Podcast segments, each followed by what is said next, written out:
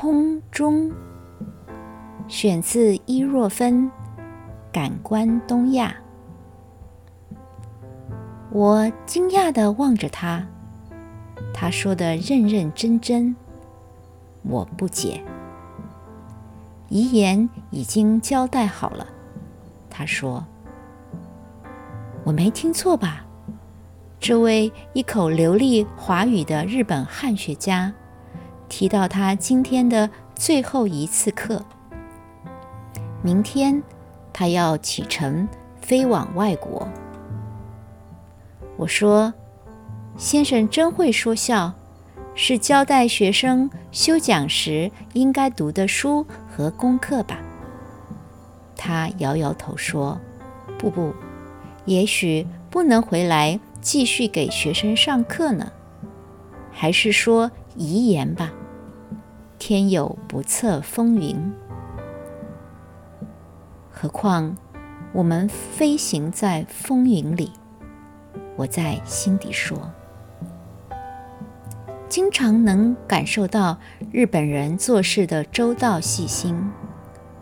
到东京和他见面的第一天，他拿出记事本，满怀歉意地表示。我在东京访学期间，最后几天，他已经接受邀请，要去外国开会，不能全程陪同。提前安排送别餐具，很不礼貌。我也为刀凡主人特地为我拨冗破费而表达谢意和歉意。不好意思，用致歉。代表感谢，这种日本式的情感呈现方式，台湾人大部分也都很习惯了。虽然有流于俗套之嫌，我曾经稍加克制。不过在日本，几乎天天说，也天天有人对我说，为我安排的送别聚餐。第二天要离开此地的其实是主人。他说：“不知下一次见面在何时何地，要好好的互道珍重。我们一年总有几次需要飞行，每一次飞行都仿佛冒险，把生命交给别人，所以。”如果回不来，家人和学生，这些我们周围最关心、最亲近的人，会有什么反应呢？先把最后的话说了，可能自己没有遗憾吧。人生的遗憾是没有好好的道别。我想起李安导演的电影《少年拍的奇幻之旅》。这句话让我反复咀嚼。过去从台湾岛的北边到南边，一般正常的行车时间在七小时之内。或许这造成了我的交通时间感。搭乘超过七个小时的汽车或火车，让我焦虑和烦躁，坐立不安。只要有飞机可选择，我不想坐车。有人告诉我，别在乎节省那一点时间，坐车比飞机安全平稳。我总反驳，在地面发生交通事故的比率高于空中，还自以为潇洒地说，从空中坠下来死得干脆。我可不愿意因为车祸伤成残废，贻害家人。我的朋友里也有和我一样喜爱飞行的，爱吃飞机餐，爱看飞机上的影音节目，为此不眠不休，还舍不得到达目的地呢。可惜个人不能符合当空服员的种种条件。否则，一定投身飞行工作。我晓得许多国家都有培训报考空服员的补习班。韩国的大学还有专门的空服员科系。本来放在衣橱上方的旅行箱，后来立到了墙角。飞翔成了我这一年的关键词。离开地球，遨游空中，想象庄子里。御风而行的列子，逍遥。逍遥，没有乱流引起空中颠簸的话。我也写过遗嘱，在空中。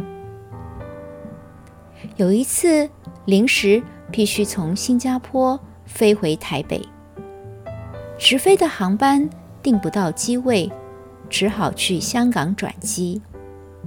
返程依然要经过香港，吃过餐点，看完一部电影，飞机还在空中翱翔。看看手表，既然已经过了三个小时。我记得这班飞机比预定的时间晚了半个多钟头起飞，但是从台北飞香港要不了两个小时。怎么回事儿？难道我搭错了飞机？我急忙搜出登机证查看，没错呀。这时机长广播了：香港有台风侵袭，风速过巨，飞机无法降落，现在折返台北。被台风刮这下子。会错过我接着要搭的航班呢。飞机降落台北，无风无雨，万里晴明。第二天我有重要的工作，今晚非得飞到新加坡不可。我请求空服员让我下飞机，打算在机场买直飞新加坡的机票。空服员问我。你确定今天还有直飞新加坡的航班，而且还有空位？我打开手机上网查询，并且联络台北的家人。是的，还有机位，五十分钟之后起飞。我要求下飞机，我不要去香港了。空服员劝我，来不及的，你要取出托运的行李。还要再买票，然后办理登机手续。我打开安全带的扣锁，我不要再飞去台风圈里。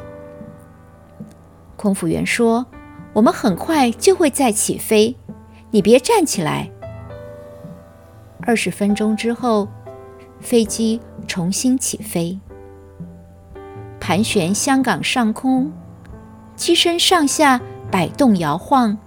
乘客们连连尖叫惊呼。窗外的云雾一阵红，一阵橘，一阵黄，不知道是飞机的灯光，还是天空的闪电。我听到嗡嗡作响的声音，不知道是来自耳朵里，还是机舱中传出来。机长广播要大家坐好。系稳安全带，我们继续尝试降落。不要降落了吧，飞回台北吧，机长，你别勉强呢，我哪儿都不想去了。我闻到呕吐的味道，控制自己的呼吸，头晕，挣扎着拉出前方座椅下的皮包，翻出记事本。和笔，我歪七扭八的写着遗嘱，一切有违法，如梦幻泡影。我的肉身以及我的遗嘱记事本，到了大海里，只是泡沫。我是伊若芬。